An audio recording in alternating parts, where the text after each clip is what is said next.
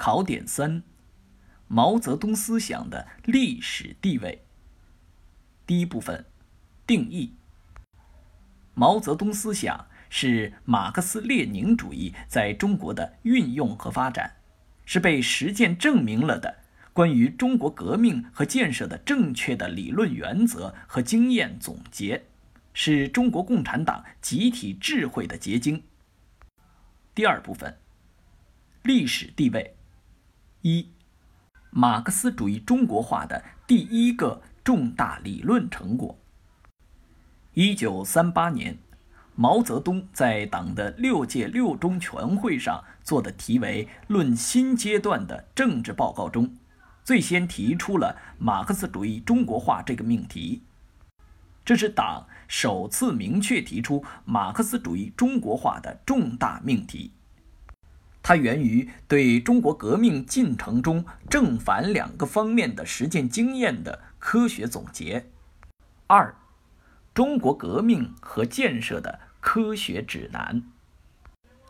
三，中国共产党和中国人民宝贵的精神财富。第三部分，科学评价毛泽东和毛泽东思想。正确认识毛泽东思想的历史地位和指导意义，有一个怎样科学评价毛泽东和毛泽东思想的问题。这个问题的解决既有重要的历史意义，也有重要的现实意义。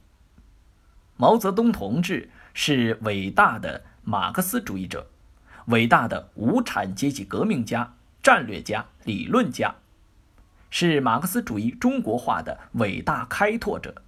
是近代以来中国伟大的爱国者和民族英雄，是党的第一代中央领导集体的核心，是领导中国人民彻底改变自己命运和国家面貌的一代伟人。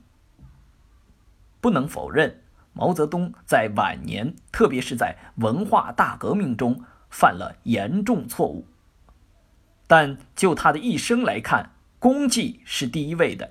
错误是第二位的。拓展与点拨：毛泽东思想不等同于毛泽东的思想。毛泽东晚年的错误不属于毛泽东思想的范畴。